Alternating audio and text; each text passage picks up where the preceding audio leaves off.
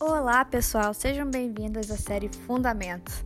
Esse estudo tem acontecido online no Zoom, mas queremos que você que não pôde estar presente na live poder também aproveitar desses ensinamentos. Espero que gostem. Se você achar que outras pessoas do seu círculo de amigos também iriam gostar, fique à vontade para compartilhar. Muito bem, muito bem. Que honra para estar com vocês hoje à noite. Parece que eu estou um pouco rouco, porque eu estou dando muitas aulas esta semana. Estou dando aula numa IT de escola da Geocom no Chile. Estou dando aula de, de, nossa escola de negócios e eu teve várias reuniões esta semana. Eu estou super feliz que posso estar com vocês hoje à noite. Murilo me convidou e me pediu a falar sobre identidade. Então, nós temos pouco tempo para tratar este assunto, na verdade, mas eu creio que Deus vai ministrar coisas fortes nos seus corações e vai trazer algo de importante e significado para a sua uh, vida em sua convivência com Deus neste mundo. Então, uh, eu tenho que ver agora como compartilhar a minha tela. Ok. Estou precisando expandir algumas coisas para ver vocês também. Tá bom. Então, aqui, identidade, como eu já disse, é um assunto em que requer muito tempo, são muitas coisas que podem ser faladas sobre identidade, mas hoje eu gostaria de só enfatizar algumas coisas que Deus tem colocado no meu coração para compartilhar com vocês. E a primeira pergunta a fazer é: quem é você? Então, eu estou vendo aqui pelos nomes, eu conheço algumas pessoas. Tem Juliana, que eu conheço. E tem, claro, a linda Vitória, esposa do Murilo. E eu vejo alguns nomes, Manuela, mas eu não vejo o vídeo dela, a imagem de câmera. É, e outras pessoas, eu vejo aqui, oi, Emanuela. E outros, talvez eu não. Ah, eu vejo a mãe do Murilo, tá aqui, não? Marisete. Eita, mulher de Deus. Então, gente, ah, que privilégio para conhecer vocês, passar esta hora com vocês, este tempo de uma hora, hoje à noite nós queremos olhar para a questão de nossa identidade, mas como o Murilo mencionou sobre a minha família, eu quero apresentar para vocês a nossa família. São seis filhos, dois netos. Na verdade, são dois netos atuais, mas a terceira neto já está no caminho. Então, é, nós estamos muito abençoados e vocês podem ver aqui neste slide eu coloquei a escritura de Salmos 127 que fala que os filhos são herança do Senhor, uma recompensa que ele dá como flechas nas mãos do guerreiro, né? São os filhos nascidos no, na sua juventude. O guerreiro tem uma aljava cheia de flechas para guerrear quando ele tem filhos. E é mais filhos que você tem, é, é mais responsabilidade, maior responsabilidade, mas no mesmo tempo, pela propósito de Deus, é a maneira em que você pode enfrentar com mais sucesso, com mais uh, armas, é, enfrentar, confrontar, atacar o inimigo. Nós estamos numa guerra. Se vocês não sabem, vocês nasceram no meio de uma guerra, numa guerra. Sua vida inteira vocês têm ficado parte no meio de uma guerra. O problema maior às vezes nós não entendemos que nós temos que guerrear, que nós somos guerreiros. Isso não foi parte da ideia planejada na questão de identidade, mas isso é meu bônus eu estou dando para vocês. A questão da sua identidade inclui sendo guerreiros e guerreiras valentes do Senhor. Né? Vocês têm este chamado, este, esta identidade também. Mas isso é nossa família, como eu disse, são seis filhos, quatro nasceram nos Estados Unidos, antes do que a, a nossa família mudou para o Brasil. E dois nasceram aqui em Ceará. Então, são dois filhos cearenses com olhos azuis, louros e com cabeça chata, né? Cabeça grande. Então, são verdadeiramente cearenses. Então, nós estamos espalhados atualmente em quatro localidades no, no redor do mundo. Estamos em. Eita, eu não sei como, mas alguém está arriscando sobre a família. eu não sei como isso aconteceu, mas aconteceu. Enfim, uh, estamos espalhados em quatro cidades, em três continentes três países. Então, nossa filha, que é primogênita, mora em México, casado com um mexicano. Temos uh, um filho com, com nosso neto masculino, Joaquim. O pai dele mora aqui em o Curtis. E temos uh, um filho em África do Sul, que é o Joshua e temos um filho em Recife, Caleb, que é casado com Milani e tem uma filha, está com, ela está grávida com nosso terceiro neto. E os outros dois é Dylan e Lucas, que moram aqui junto conosco em casa ainda. Enfim, vamos para nossa aula. Já lançamos as flechas. E eu vou tirar este Se alguém fez talvez por acidente tentando de fazer algo na tela. Quando saiu, é, vocês estão me ouvindo bem? Porque deu problemas com meu computador outro dia no áudio e eu precisava pegar uma caixa de som de substituição para falar. Mas Tá todo mundo me ouvindo bem? Steve, estamos te ouvindo bem. Eu não sei o que aconteceu com a tela, mas, mas dá para ver o conteúdo. Acho que a gente vai ter que seguir com esse, Alguém, esse esquema. Ele tem uma coisa doida. Alguém marcou nele sem querer.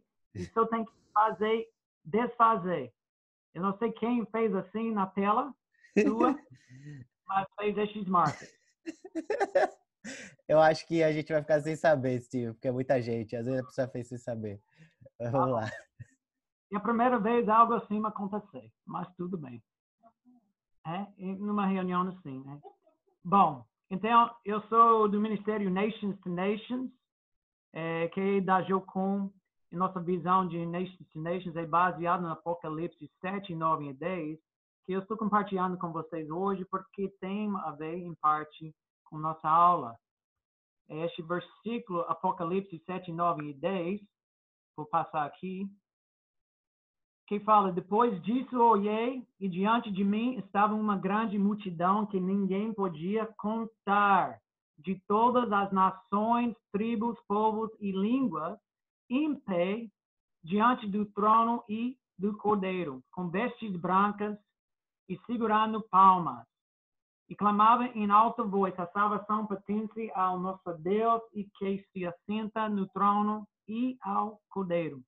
Então, esse é o versículo em que nós baseamos nosso trabalho de Nations to Nations, em que nós entendemos que o plano de Deus, a visão de Deus, desde ou antes do princípio, vamos dizer, o princípio de Gênesis, eh, de nossa criação, ele sonhou com esta visão de ter muitos filhos, muitos filhos diversificados, muitos filhos espalhados em toda a terra, experimentando a bondade dele através de diversas formas de comunicação e costumes em culturas e línguas.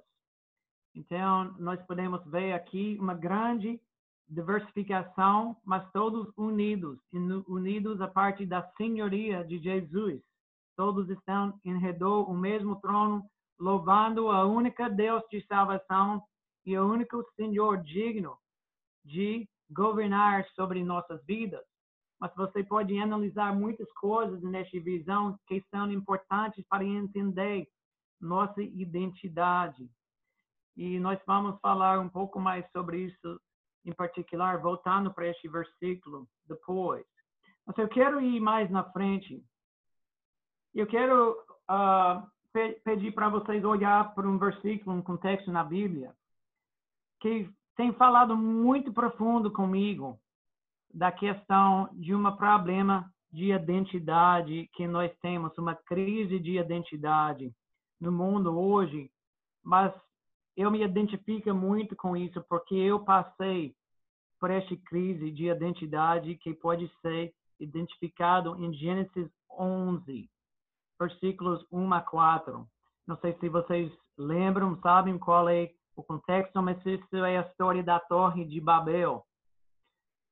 No Torre de Babel, aqui, é, tem muitos ensinamentos, muitas uh, coisas faladas, mas poucas vezes na minha vida eu tenho ouvido pessoas representam ou apresentam, aliás, é, algumas partes desta história significados que às vezes passa por cima e não presta atenção. E eu não vou contar todos eles para vocês hoje, mas eu quero destacar algumas coisas interessantes aqui. Então, tem alguém, Murilo, tem como alguém pode ler isso para nós? Tem como liberar o microfone de um voluntário? Alguém que pode ler? Talvez André, André Ramos. Isso. Posso ler? É... No mundo todo havia apenas uma língua, um só modo de falar. Saindo os homens do Oriente, encontraram a planície em Sinear e ali se fixaram. Disseram uns aos outros: Vamos fazer tijolos e queimá-los bem. Usavam tijolos em lugar de pedras e piche em vez de argamassa. Depois disseram: Vamos construir uma cidade com uma torre que alcance os céus. Assim, nosso nome será famoso e não seremos espalhados pela face da terra. Assim, nosso nome será famoso e não seremos espalhados pela face da terra. Então, nesta história, nós estamos bem cedo na, na realidade de nossa história como humanidade. Mas já caminharam um bom tempo mesmo, de alguns séculos. E chegou neste momento em que as pessoas estavam querendo ficar aqui juntos. Mas o que é interessante é esta parte no final. Eles começaram de construir uma cidade, construir uma torre. Para qual propósito? Para que o nome deles será famoso. E não seremos espalhados pela face da terra. Isso é interessante. Eles não quis espalhar e eles quis se tornar famosos. O que isso indica? Eu me é, eu me é, meu Deus, eu me identifico muito com isso. Na questão da minha uh, uh, adolescência, eu fui criado num lar cristão, evangélico, uma família muito joia que uh, ama a Deus. Meus pais, meus avós, todas as pessoas que eu conheci eram pessoas bem queridas e tementes a Deus e praticaram muitos princípios de Deus e me levaram para o culto da igreja desde de poucos dias de idade, sempre duas, três vezes por semana, em todos os uh, cultos e outros encontros de oração e eu não sei o que, tudo, estudo bíblica e muitas coisas. Mas no meio disso, eu, eu não entendi quem Deus me criou a, a ser. Na verdade, eu não entendi bem quem Deus criou me a ser, porque eu não entendi bem quem Deus é. Eu peguei uma percepção de Deus totalmente errado, distorcido. Eu peguei a minha ideia de uma Deus de tudo não pode, tudo que não pode não pode fazer aquilo, não pode fazer aquela coisa, não pode, não pode, não pode, não pode. E eu era uma jovem muito pensado naquela época da década de 70 e 80, mesmo que não foi inventado ainda, eu sempre quis ter naquela época uma iPod. Aí vocês são tão jovens, nem me entenderam. Né? Então, antes da iPhone, tinha o, o, o, iPhone, antes do iPhone tinha o iPod, né? Então é uma brincadeira de português e inglês meu, então vocês não têm graça para mim, então beleza, não tem problema. É, eu sempre quis algo que eu podia fazer, é? Então eu ouvi tudo que eu não podia fazer, não pode, não pode, não pode, e eu quis só saber o que eu podia fazer. Então eu eu entendi que eu precisava obedecer Deus, ou não ele iria me castigar ele me iria mandar para o inferno eu vivi com muito medo de Deus e eu não consegui de obedecer Deus para este tipo de entendimento de quem ele é. E assim eu não tinha confiança nele, eu não me aproximei dele. Eu não realmente conheci, descobri quem ele é. Por isso eu fiquei perdido em quem eu sou. Mas uma coisa eu desejei muito, eu quis ser alguém importante. Eu quis ser alguém é, que era reconhecido como alguém de importância, de grande valor. A única coisa é que eu, eu tentei de fazer coisas para me tornar importante, para me tornar famoso. Só que não deu muito bem. Não deu muito bem mesmo. Eu acabei fazendo tudo errado porque eu acabei sendo pedido. E isso é o que nós podemos ver em Gênesis 11, uh, ah, neste contexto do Torre de Babel. Era um povo pedido. Eles eram pedidos, eles não sabiam quem eles são, porque eles estavam procurando para fazer alguma coisa que pode fazer eles famosos e sendo famosos, eles podiam ter uma vida muito fácil, conveniente, bem sucedido, sem muitos problemas ou dificuldades ou coisas assim. E eles acabaram fazendo isso. É interessante, voltando para uh, o final do versículo, eles dizem que não seriam espalhados.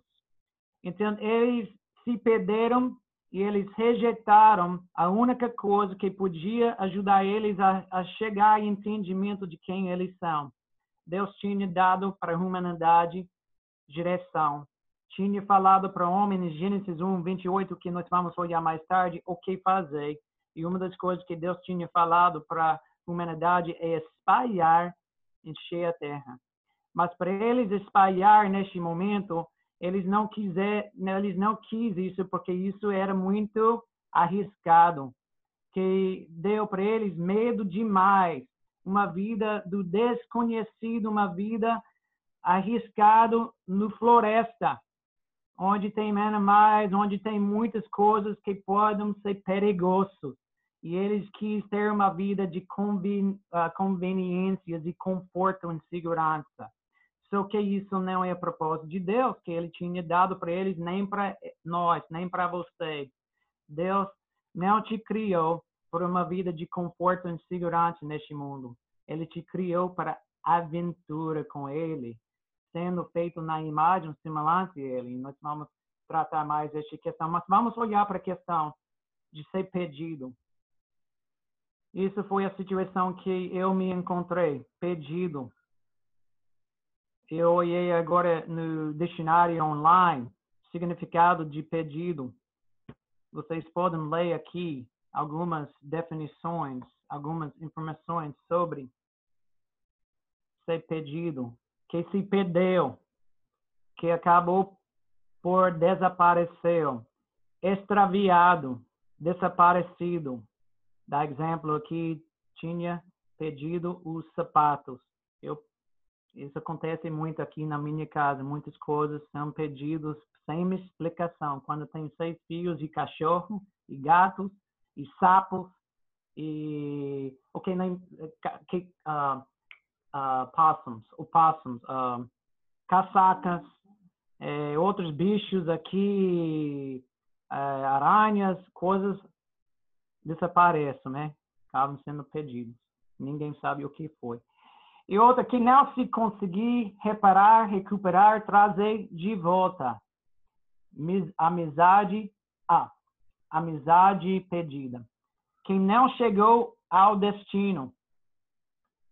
Um, que não obteve a vitória, sentiu-se mal por ter pedido, é? Que se esqueceu, esquecido, olvidado, memórias pedidas. Que se comporta imoralmente, imoral, devasso, um homem pedido. Que apresenta falta de noção da realidade. Desorientado, olhar pedido. Então, são algumas coisas só para ajudar a gente a entender a questão de ser pedido e o que acontece quando nós não sabemos quem nós somos. E nós não sabemos quem nós somos porque nós perdemos toda a referência de quem nós fomos criados e para o quê. Então, nós queremos olhar um pouco mais sobre isso. Gênesis 1, 26. 27 e 28. Não está falando aqui 28, mas tem 28 também. Alguém pode ler estes versículos? Uma pessoa por versículo, por, por favor. Alguém lê versículo 26, outro 27 e outro 28, se pode ser, Murilo. Então disse Deus: Façamos o homem à nossa imagem, conforme a nossa semelhança Domine ele sobre os peixes do mar, sobre as aves do céu, sobre os grandes animais de toda a terra e sobre todos os pequenos animais que se movem rente ao chão. Criou Deus o homem à sua imagem. A imagem de Deus o criou. Homem e mulher os criou. Deus os abençoou e lhes disse: Sejam férteis e multipliquem-se, encham e subjuguem a terra, dominem sobre os peixes do mar, sobre as aves do céu e sobre todos os animais que se movem pela terra. Então, são muitas coisas na Bíblia que, que fala em referência de nossa identidade. Especialmente no Novo Testamento, em que vocês devem estudar muito, é, sobre quem nós somos em Cristo. É, e nós vamos analisar um pouco o que isso significa aqui em Gênesis 1, mas não é a propósito minha para tratar muito destes aspectos de nossa identidade que está contado muito no Novo, Novo Testamento como quem nós somos em Cristo. Achei essencial e importante para vocês estudarem, pesquisar. Mas eu quero analisar em algumas considerações particulares aqui do início, do original, que também tem a ver com nossa identidade, sendo uh, em Cristo ou não, nossas origens. E aqui em versículo 26, fala que nós fomos criados à imagem semelhança de Deus conforme a, nossa, semelhança de Deus. Então, é incrível para pensar sobre o que isso significa. O que significa ser feito na imagem e semelhança de Deus? Quero que vocês pensem um pouco. O que isso significa? Nós queremos analisar algumas coisas importantes sobre o que significa a ser feito na imagem e semelhança de Deus. No primeiro lugar, nós podemos entender em Gênesis 1 de todas as coisas que Deus criou, ele fez a gente diferente. Ele fez a gente numa forma especial, diferente do que todas as outras coisas que ele criou antes. Todas as outras coisas fora da terra e na terra todos os animais, todos os peixes, todos os aves, todas as plantas, todos os materiais que ele criou aqui na Terra, a gente acabou sendo algo especial e muito diferente e superior a todas as outras coisas, porque as outras coisas têm uma característica de Deus, porque foi criado por ele com sua palavra. Só que eles representam Deus de uma certa forma, mas não foram criados na imagem semelhante a Ele. Foi algo diferente do que a gente, para todas as outras coisas. Então, o que significa? Ser feito a imagem. Nós queremos analisar duas coisas importantes aqui que nós precisamos entender sobre o que significa ser criado na imagem e semelhança de Deus. Quantos de vocês gostam de olhar para a gramática quando você vai estudar sobre Deus e a Bíblia? É? Então, se vocês acham que gramática só tem a ver com sua vida secular, no primeiro lugar, você não deve ter uma vida secular se você é discípulo de Jesus.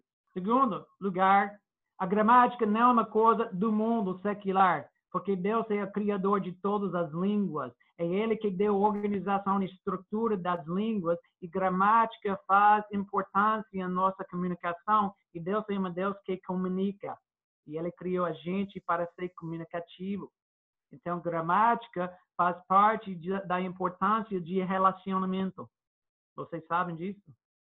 Então, para não estudar gramática, é para não se importar com as coisas de Deus. Eita, eu estou falando com alguém. Mas, vamos analisar isso. Que coisa importante de gramática aqui. Fala que disse Deus. Uma pergunta gramaticamente. Este verbo disse Deus está no singular ou plural? Está no singular. Vamos olhar para a próxima parte de versículo 26.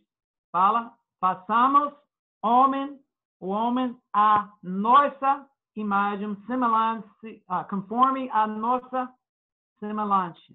Semelhança. Português é difícil às vezes. Enfim, especialmente eu estou olhando para vocês numa tela, eu estou olhando do meu uh, ponto de vista periferial para a tela das palavras, então, bem difícil. É, passamos o homem à nossa imagem conforme a nossa semelhança. Isso é plural ou singular? É singular ou plural? Plural. Interessante.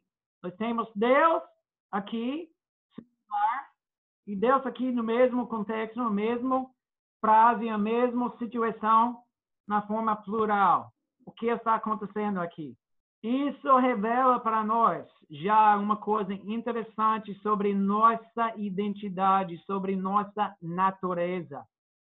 Sendo feito na imagem semelhante a Deus, nós somos feitos para ser uma extensão dele, representar ele. Nós somos, na verdade, criados para ser filhos de Deus.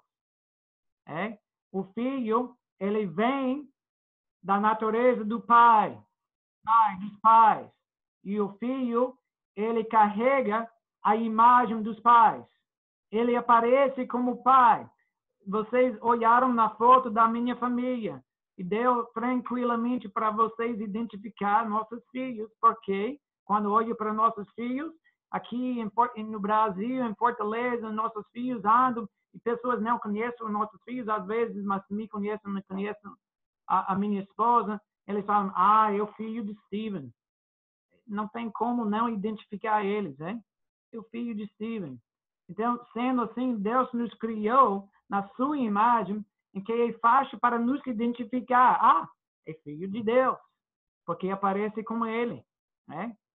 Dá, ele carrega as características do pai do pai dos pais.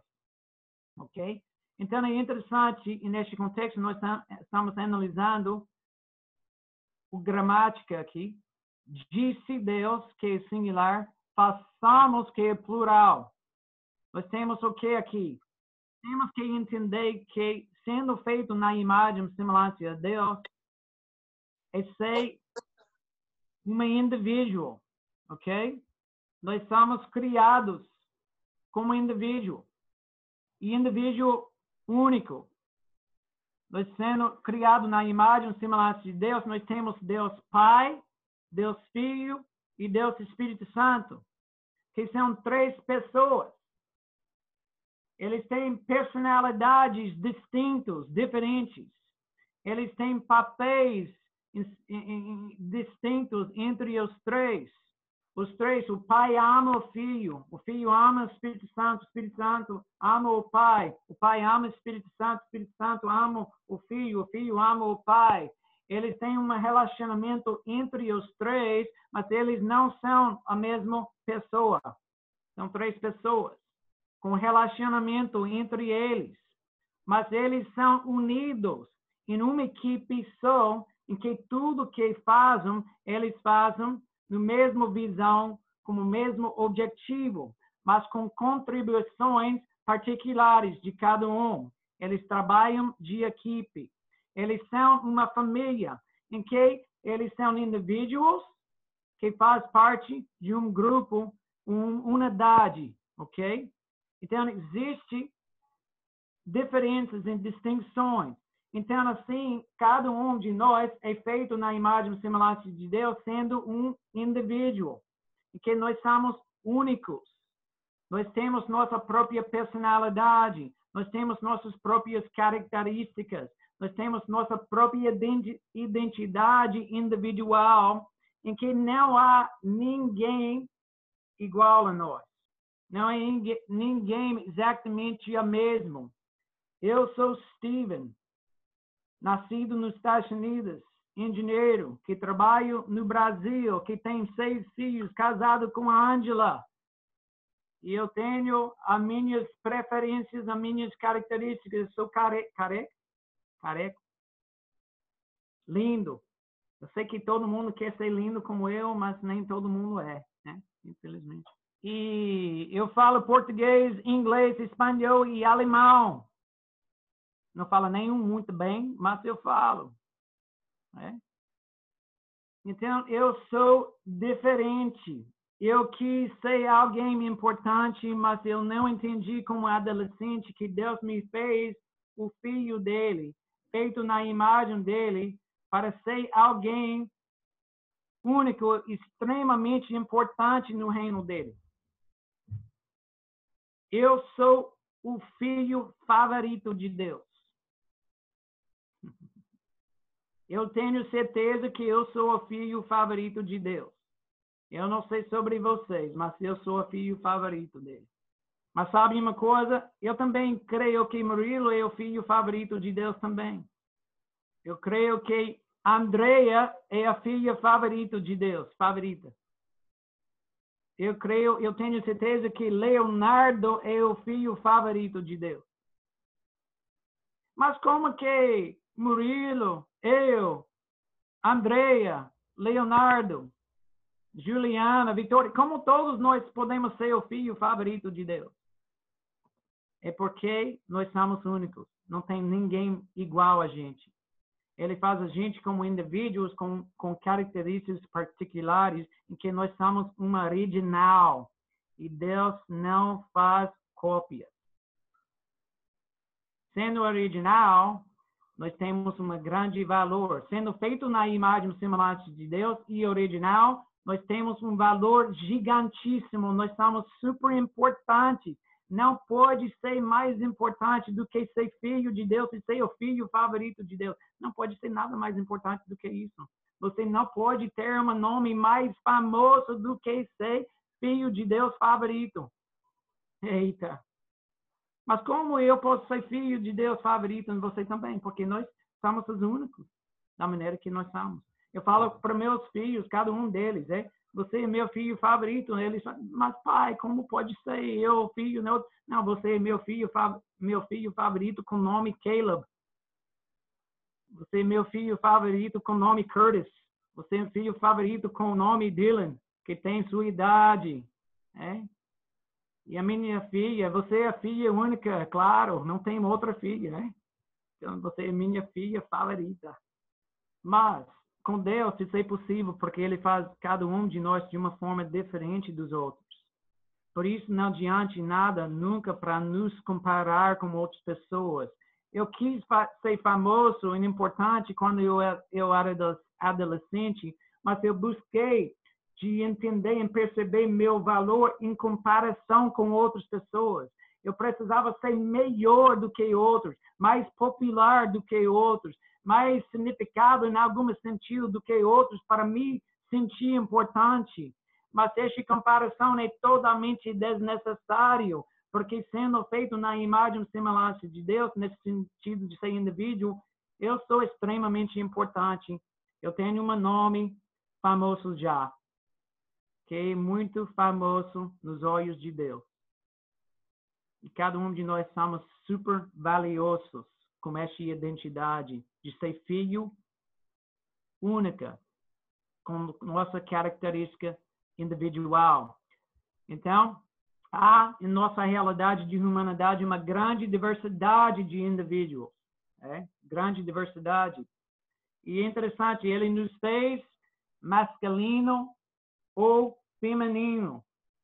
Anteriormente, não precisa fazer muitas, muita discussão sobre isso, mas hoje em dia, pessoas estão totalmente perdidas, não sabendo se é homem ou mulher, ou, ou se ele pode escolher se eu sou mulher, não, eu quero ser homem, na verdade é para ser homem.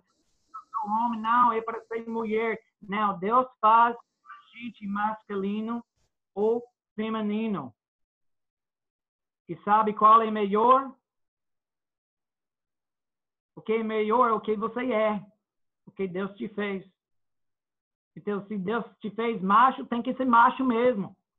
Se Deus te fez feminina, você tem que ser 100% mulher, porque você é 100% mulher. O que isso significa? Não tem que encaixar com muitas situações, coisas que nós determinamos a ser masculina e feminina. Mas a questão da sua identidade, você é homem ou você é mulher. E não pode mudar isso. Não tem como mudar isso. Isso é criado pela escolha de Deus e você é feito assim por um propósito de um grande valor. E você precisa entender quem Deus te fez para ser. Se Ele te fez para ser mulher, isso é a melhor coisa para você. Se Deus te fez para ser homem, é a melhor coisa. E se você tem dúvida se você é homem ou mulher, eu tenho uma sugestão. Abre seus, seus calços e olha ali vai te indicar o que você é. é? Vocês são adultos, é? Se tem alguma coisa apontada para fora, você é homem. Se tem um buraco que vai para dentro, você é mulher. Desculpe se eu estou sendo ofensivo para alguém. É bem simples, gente. Bem simples. Mas Deus nos faz assim. Isso é nossa identidade. Nós somos masculina ou feminina. E sabe uma coisa? nós não somos iguais. O homem e mulher, nós não somos iguais. Nesta noção de igualdade está muito, muito distante da realidade. Então, mulheres não devem ser tratadas iguais do que os homens, porque não são homens. E homens não devem ser tratados iguais às mulheres, porque não são mulheres. Ok? E isso eu não vou entrar na discussão, na briga sobre certos aspectos culturais, mas, numa forma geral, nós devemos entender que há uma diferença entre ser homem e ser mulher. E uma das coisas sobre homem, nós fomos criados para ser mais resistentes, mais fortes. É, nós somos feitos para enfrentar, em, em, em, é, uh, como, suportar coisas mais pesadas tanto sendo físico como emocional. E isso não é para dizer que mulheres são fracos. Não, mulheres são frágeis. Porque Deus fez mulheres frágeis. É? Então, mulheres têm que ser tratadas com esse entendimento da fragilidade, que não é fraqueza, é para ser a ideia de são muito preciosas, com um propósito particular de Deus de ser feminina né? e ser masculina. Então, o homem não pode fazer o papel de mulher e a mulher não pode fazer o papel do homem. Deus nos criou masculina e, diferente, e, e feminina para ser diferentes com propósito. E um desses propósitos é para que em nossas diferenças nós podemos unir e fazer outra parte de nossa identidade. É? Okay? Criados sendo criado na imagem e semelhança a Deus significa que nós fomos criados como parte integrante de uma equipe. Nós fazemos parte em nossa natureza de um grupo, de uma família. Nós fomos criados por ter relacionamentos. Fomos criados para unir com outros em certas maneiras para os propósitos na vida. Então, não existe em nossa identidade apenas individualismo e nada em nossa natureza existe para uma vida de independência. Independência é uma violação de nossa própria natureza, porque nossa identidade é tanto indivíduo como familiar. Meu nome é Steven e meu nome individual. Meu sobrenome é Burkhalter, que é meu nome familiar. Eu nasci, eu faço parte de uma família. E quando você se casa, você forma uma nova família, que leva uma nova identidade familiar mas Deus nos criou para sempre fazer tudo na vida, sendo indivíduos como parte de uma equipe. Existe contribuição e responsabilidade individual, mas não existe sucesso individual. Nosso sucesso neste mundo, sendo feito na imagem e semelhança de Deus, nossa identidade é familiar. E só tem sucesso neste mundo de grupo de time. Tudo que eu faço afeta as vidas dos outros. Tudo que vocês façam afeta as vidas dos outros. Vocês não são independentes. Ninguém é independente. Então, a viver, a fazer coisas independentes é para negar nossa verdadeira identidade sendo feito na imagem e semelhança de Deus. Ok? Uma terceira coisa, Mateus, ah, aliás, Gênesis 1, é, 28, em 27, criou o homem, masculino e feminina, criou a gente diversa como indivíduos, mas criou a gente para fazer parte de uma equipe. Então, há unidade na diversidade. Há uma falsificação hoje em dia, pessoas pedindo, está tentando de formar unidade de partes similares, de partes iguais. É? E para ter verdadeira unidade, você tem que ter diversidade. Quando tem duas coisas iguais, um deles se, se torna desnecessário e não faz parte da equipe.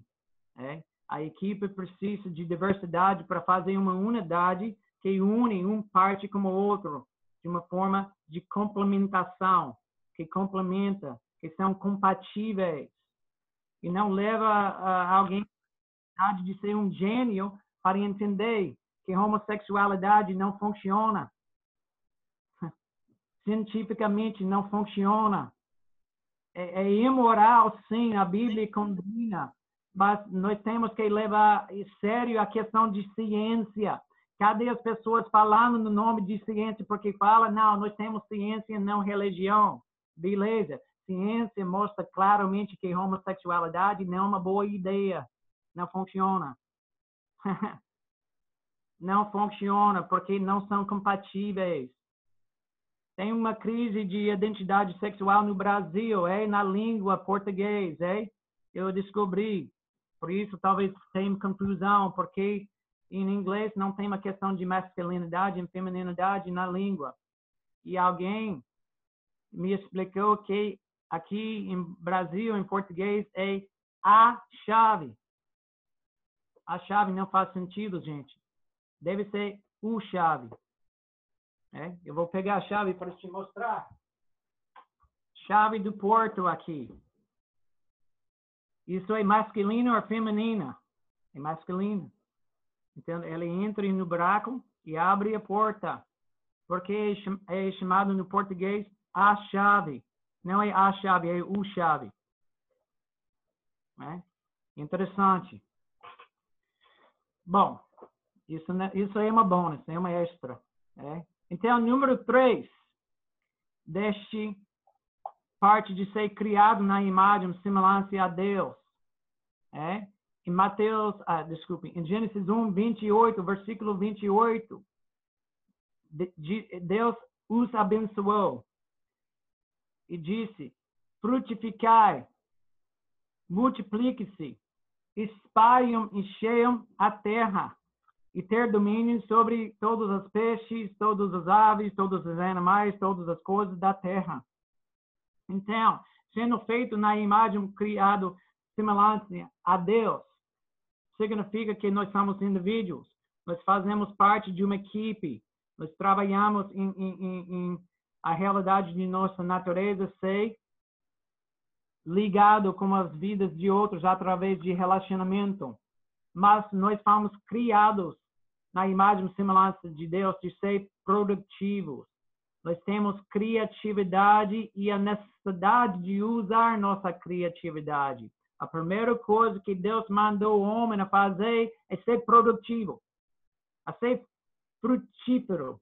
A frutificar significa a gerar frutos. Se vocês leiam em João 15, vocês também podem entender Jesus revisando isso. Ele disse: Quem pertence a mim iria dar frutos. E quem não dá frutos seria cotado, é? ou podado mas meu desejo é que você permaneça em mim. Se quem permanece em mim dará muitos frutos. É desejo de meu Pai que vocês darão muitos frutos, ok? Algo assim. Então, a primeira coisa que Deus falou para nós é frutificar. Claro, isso significa, num bom sentido, a ter filhos. Mas ter filhos é, não é a única coisa que Gênesis 1, 28 está dizendo ele está dizendo a ser produtivo com sua vida. Tudo que eu te dou é para você usar isso e agregar o valor daquela coisa que você tem, que é para ser usado para abençoar as vidas dos outros. Ok? Então, nós fomos criados na imagem e semelhança de Deus de praticar generosidade, porque nosso Deus é generoso. Ele gosta de dar, ele gosta de servir e ele dá para nós tudo que nós precisamos, mas sendo feito na imagem e semelhança dele, nós fomos criados para ser produtivos. E, em outras palavras, com a habilidade de ser generosos e expressar amor através dando de nossas vidas. Ok? A ideia de multiplicar é a questão de reproduzir. Então, quando eu produzir, eu estou gerando frutos mas para reproduzir os frutos que eu gero, tem que ser plantados e tem que morrer a semente, tem que ser plantado e tem que crescer e se tornar uma uh, algo que também frutificam igual a mim. É? Então nossos filhos e nossos frutos têm que se tornar igual a gente que também produzam frutos. Isso é a ideia de multiplicar. Vocês podem anotar rapidamente Provérbios 29, 2, que vocês podem meditar neste versículo depois. Mas este Provérbios 29, 2 fala sobre a justiça, sobre uh, os justos uh, governando e reinando, ou florescendo, ou multiplicando. É a mesma palavra referente os justos em Provérbios 29 do que a palavra usada em Gênesis 1, 28, que fala multiplica. Sim. É. E espalhar, encher a terra. Então é interessante, Deus mandou a gente de sair do jardim de Éden desde o princípio.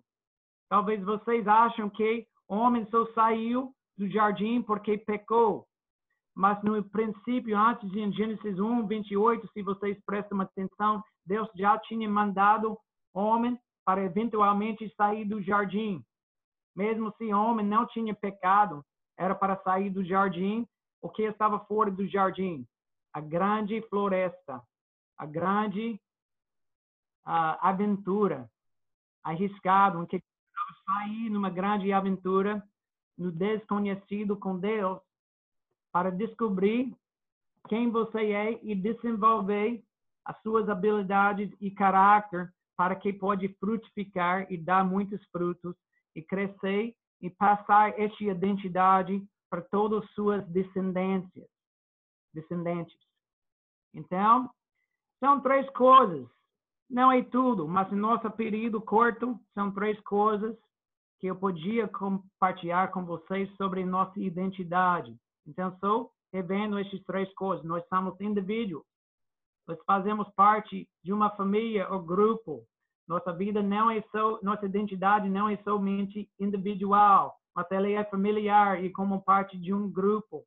Nossa natureza é que nós temos que ser ligados em relacionamentos com outras pessoas, trabalhando de equipe. E nós fomos criados para ser produtivos. O mundo pedido tem assumido a identidade de uma consumidor. E consumidor, ele só trabalha e faz coisas para sobreviver, para consumir. E pessoas estão vivendo, trabalhando para ganhar dinheiro, para comprar as coisas, para construir uma vida, uma torre que pode dar satisfação, pode dar segurança, pode dar uh, conforto, pode dar um nome. Mas Deus nos fez grande, já sendo filhos e filhas amados, preferidos, favoritos, na imagem semelhante a Ele, para fazer grandes coisas, sendo produtivos, nós temos a habilidade de criar novas realidades aqui na Terra, porque nós fomos dado este poder por Deus de criatividade. Nós fomos chamados para ser solucionadores de problemas e não apenas consumidores que não têm como resolver os problemas. Nós não somos apenas animais mais desenvolvidos que têm que superar e ser mais fortes superior aos outros. Não devemos fazer comparações. Nós devemos analisar quem Deus é, quem Ele me fez a ser, qual é o meu chamado dele particularmente. Ele me fez para ser quem? Engenheiro, música, artista, carpinteiro, motorista, cozinheiro, mãe, pai. O que ele que te fez para ser? é para a gente seguir em obediência e confiança a Ele, entendendo que Ele nos fez perfeitamente quem nós somos, do jeito que nós somos, que é diferente dos outros. Nós devemos ter orgulho de ser diferente dos outros. O mundo pedido procura de ser diferente e acaba sendo igual. acaba sendo igual porque não sabe que Deus já fez cada um de nós diferente. Mas nós somos feitos na imagem e semelhança de Deus como parte de equipe. Eu não tenho sucesso individual. Eu só posso contribuir para o sucesso do meu time, do meu equipe, do meu uh, meu vizinho, meu próximo. Eu posso viver para fazer outros sucedidos e assim eu sou bem sucedido, porque isso é minha identidade em Deus. Isso é a maneira que Ele é. Isso é a natureza dele. Isso é a forma que nós estamos feitos. Então, quem é você? Você é especial. E feito numa forma admirável. O jeito que você é, a maneira que você fez, Deus te fez, masculina, feminina, alto, curto, brasileiro, americano, eu não sei quem mais tem aqui, que fala bonito a língua portuguesa, ou fala bem pouco a língua de inglês. Se você veio de uma família bem pobre, é, não conhecido, não nada, eu também. Eu sou de uma pequena cidade no estado do Alabama, população de 2 mil habitantes. Meu avô era fazendeiro homem simples, nunca fez nada grande, nunca foi conhecido para ninguém no mundo inteiro. Nunca fez nada assim, nunca ganhou muito dinheiro, mas ele me ensinou grandes princípios da vida. Ele me deixou uma herança gigantíssima, porque ele entendeu que ele era filho de Deus, precioso e especial. E ele passou este entendimento para mim um dia eu decidi de submeter a senhoria de Jesus. Em toda a minha vida mudou.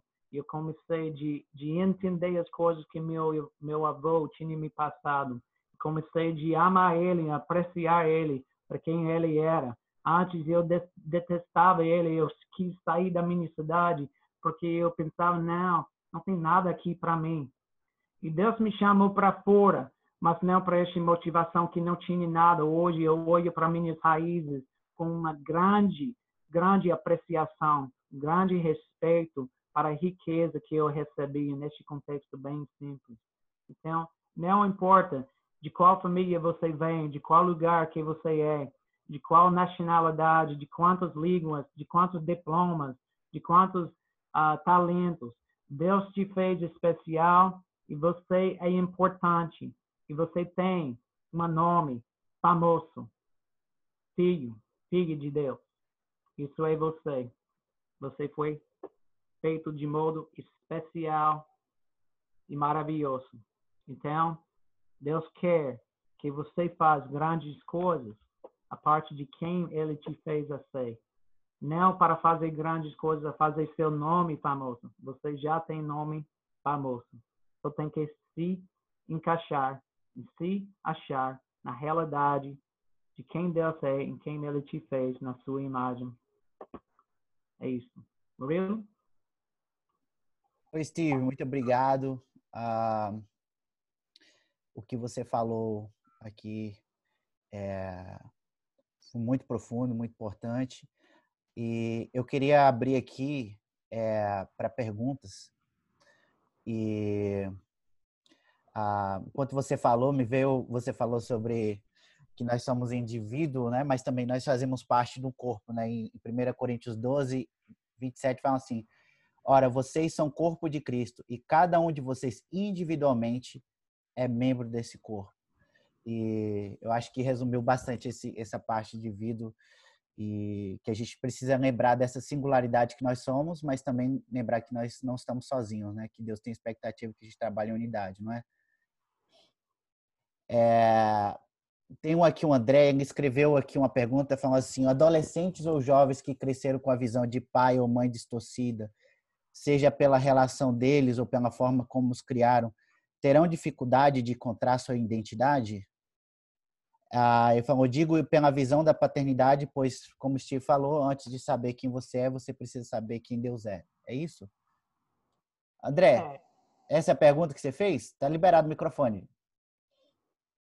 Isso, porque até como o Steve falou, quando ele era mais novo, ele tinha uma dificuldade, uma certa dificuldade em ter uma visão de Deus, que Deus ele ele era sempre aquele Deus que é, não deixava fazer algo. Então, eu queria saber mesmo na visão de adolescentes e jovens que possuem esse pensamento sobre Deus, que na verdade é uma visão distorcida. Será eles eles terão dificuldade em, em, em ter identidade deles, em encontrar identidade?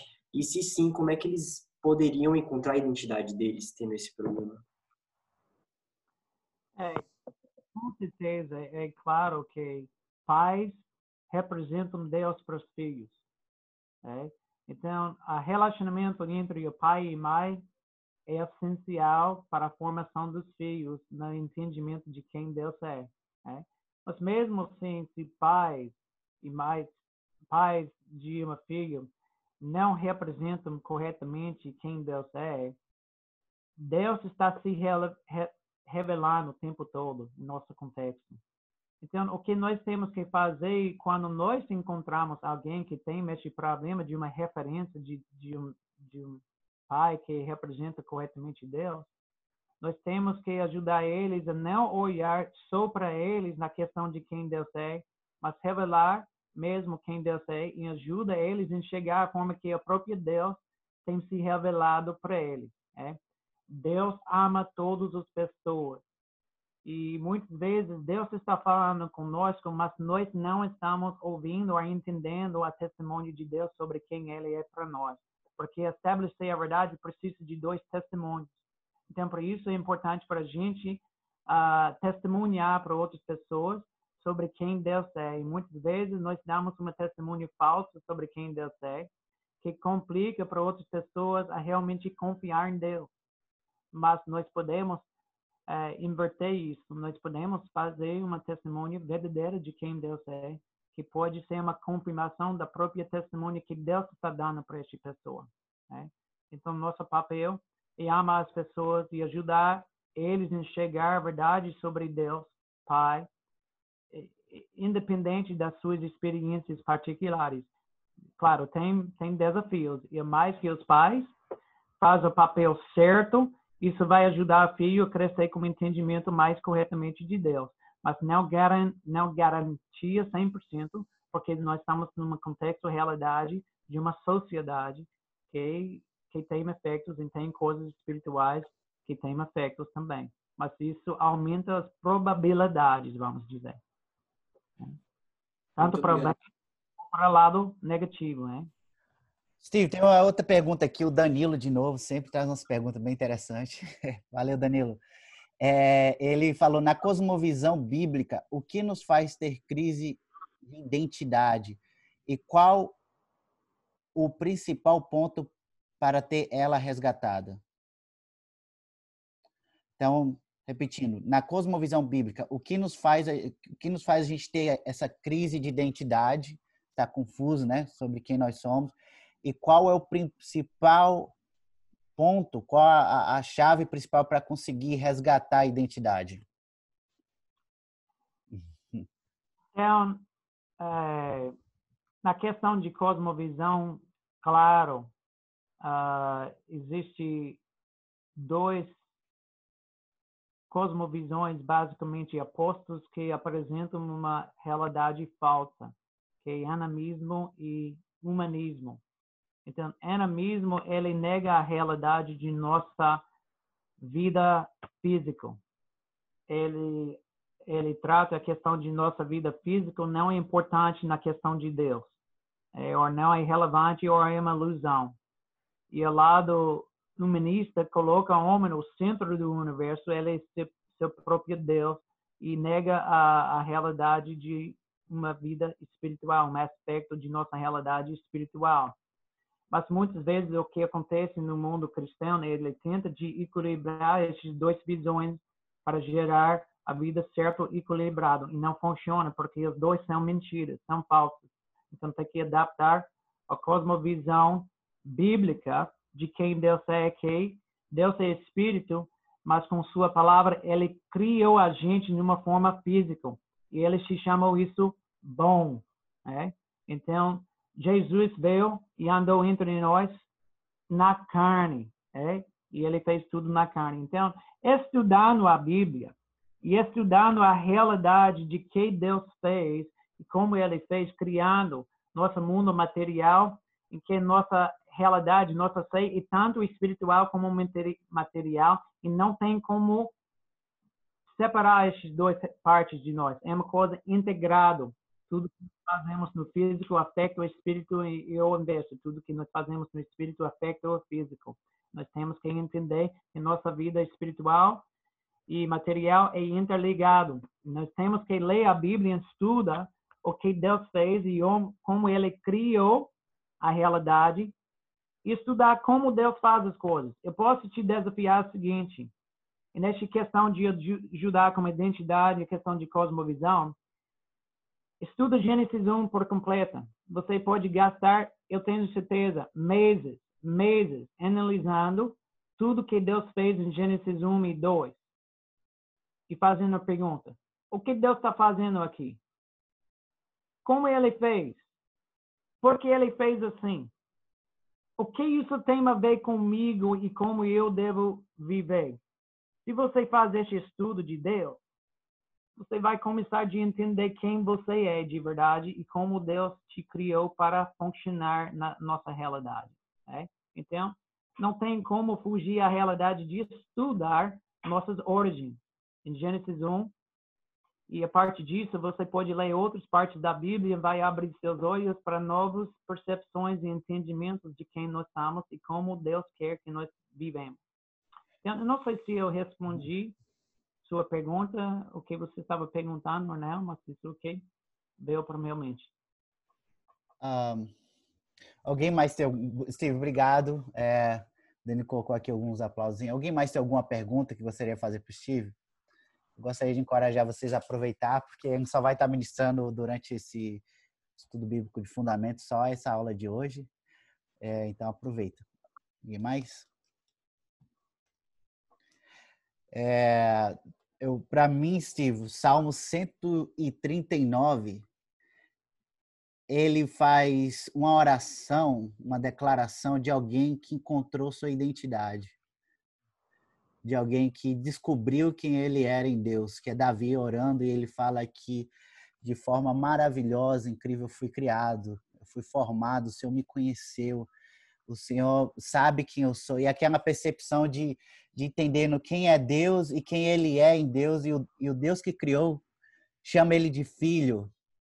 E aquilo ali é, é eu, eu, vejo Davi fazendo essa oração contemplativa ali de como a, a, a, a revelação do que mostrando que ele entendeu quem é ele, mas porque ele entendeu quem Deus é.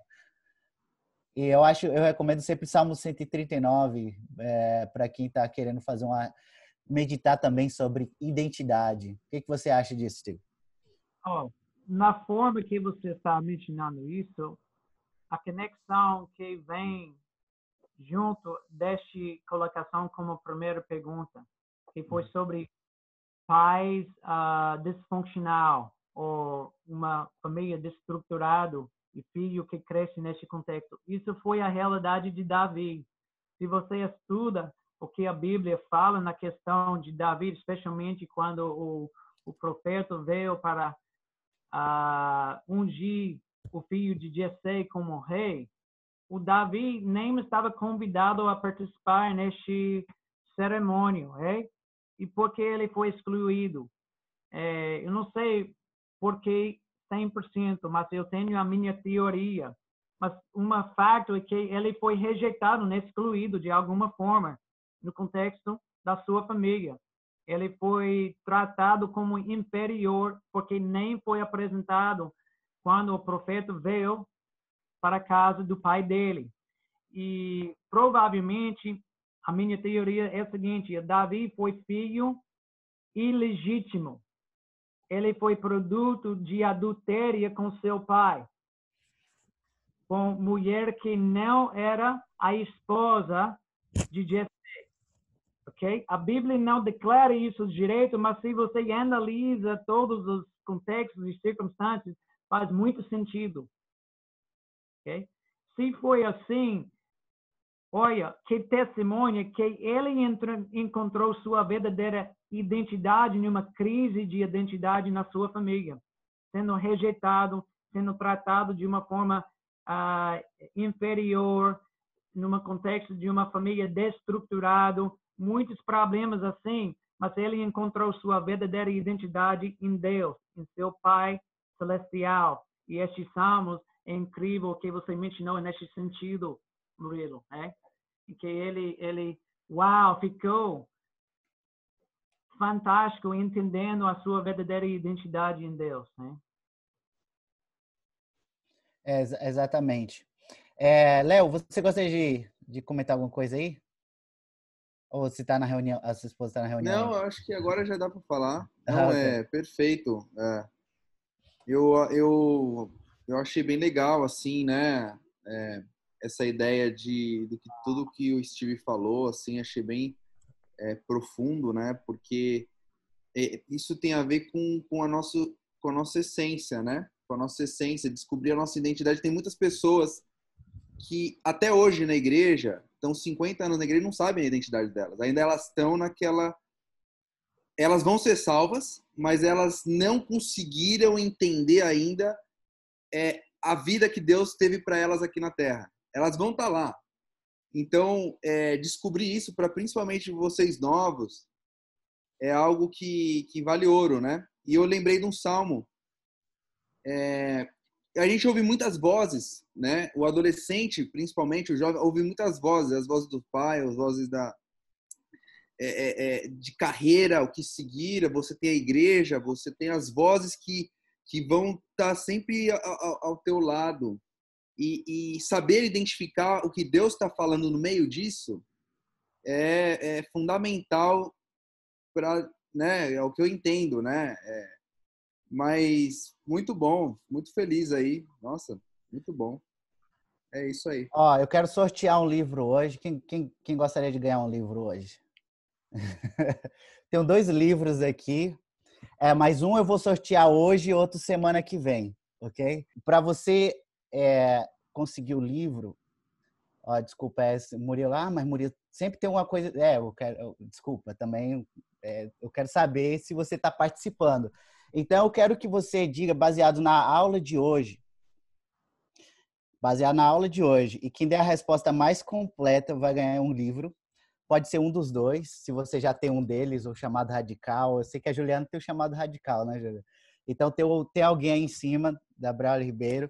Eu queria que você falasse, baseado na aula de hoje, é, qual é a sua identidade, baseado em que você, a sua identidade em Deus, né?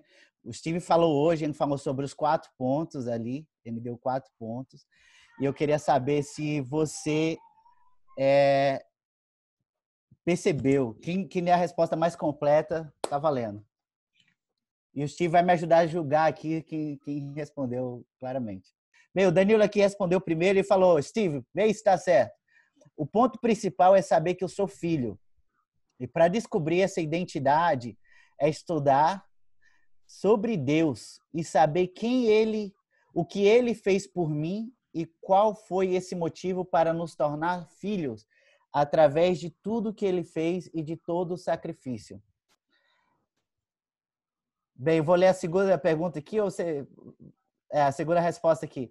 Conhecer a Deus nos leva a nos conhecer.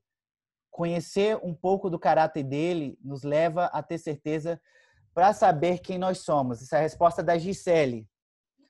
E o André aqui respondeu: a minha identidade, acima de tudo, é amar a Deus de, de todas as coisas. Precisamos entender que fomos criados unicamente para o nosso propósito.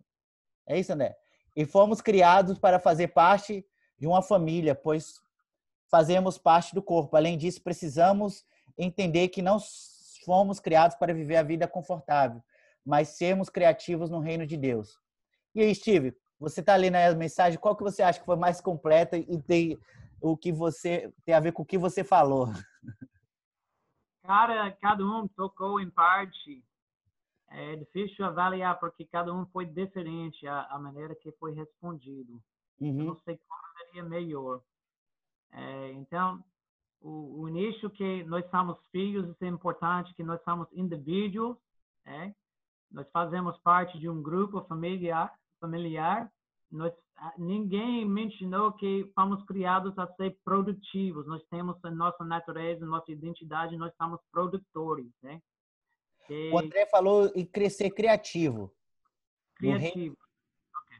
Criativo. Então, quem me ensinou criatividade, ser criativo, eu acho que eu vou voltar para este. Eita. ok. Uh, mas é, você, o André falou aqui que nós precisamos entender que nós fomos criados, a minha identidade, acima de tudo, é amar a Deus acima de todas as coisas? Uh, amar a Deus é nossa nossa ação, não é nossa identidade, nós fomos criados para ter relacionamento. Mas amor é uma escolha, né? Então, é, realmente nós fomos criados com o propósito de amar a Deus. Mas nossa identidade é, não é necessariamente amor. Nós fomos criados com o propósito de amar. Então, temos que, que entender nossa identidade, é ser filho, nós somos filhos indivíduos, é, mas nós somos parte do grupo. Então, nossa identidade é de equipe e nossa identidade é masculina ou feminina. Nós não, nós temos uma, uma distinção. Nós somos masculinos ou femininos. É, não é uma... Isso é, tão, isso é tão difícil de entender, Steve. Porque É confusão no Brasil, eu entendo, é? A chave, a chave, é confuso. Steve, é, um, qual é a consequência da... Agora é a minha pergunta aqui. Então, bem, você falando nisso, André, você vai receber mais um livro de presente. Então, André, você pode escolher livro. Falar nisso, a Fabiana já ganhou um livro, né, Fabiana? Já chegou na casa dela, ela foi sorteada. E achei também, já ganhou um livro, já recebeu na casa dela. E André vai receber mais outro livro, né? Se teve no outro estudo, você ganhou o segundo livro já. Parabéns. Ô, Steve, qual é a consequência, para encerrar aqui, saideira, qual a consequência de, de não entendermos que nós somos indivíduos? Fomos criados de uma forma de, como indivíduos. É, nós acabamos não cumprindo nosso verdadeiro papel.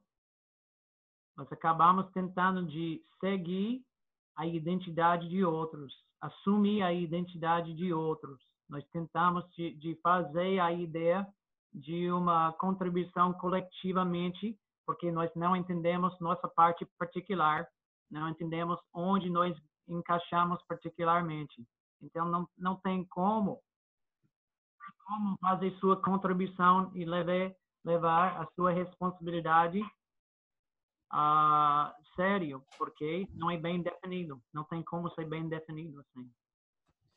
E, e, e, e também, mas qual a consequência se eu tentar levar a vida assim, não, mas eu sou um indivíduo escolhido por Deus, eu tenho um propósito, fui criado de forma maravilhosa, eu sou filho do Rei dos Reis, Senhor dos Senhores, o único Criador do universo, mas eu não levo em conta que eu faço parte de um corpo. Quais as consequências disso? Toda equipe pede. Então, nossa humanidade não prospera da maneira que Deus quer. É? Nós causamos, nós contribuímos para a, a pobreza da sociedade desta forma. Né? Então, eu posso ganhar muito dinheiro, mas eu não estou prosperando porque não estou fazendo outras pessoas sucedidas. Não estou uhum. levando em conta que a minha prosperidade verdadeira depende da prosperidade dos outros. Então, Brasil, Brasil, com certeza, temos jogadores de futebol mais talentosos no mundo inteiro mas não pode ganhar a Copa do Mundo a maioria das vezes porque não sabe jogar como equipe. Joga como indivíduo só e não como equipe. Não entendem seus papéis particulares. É triste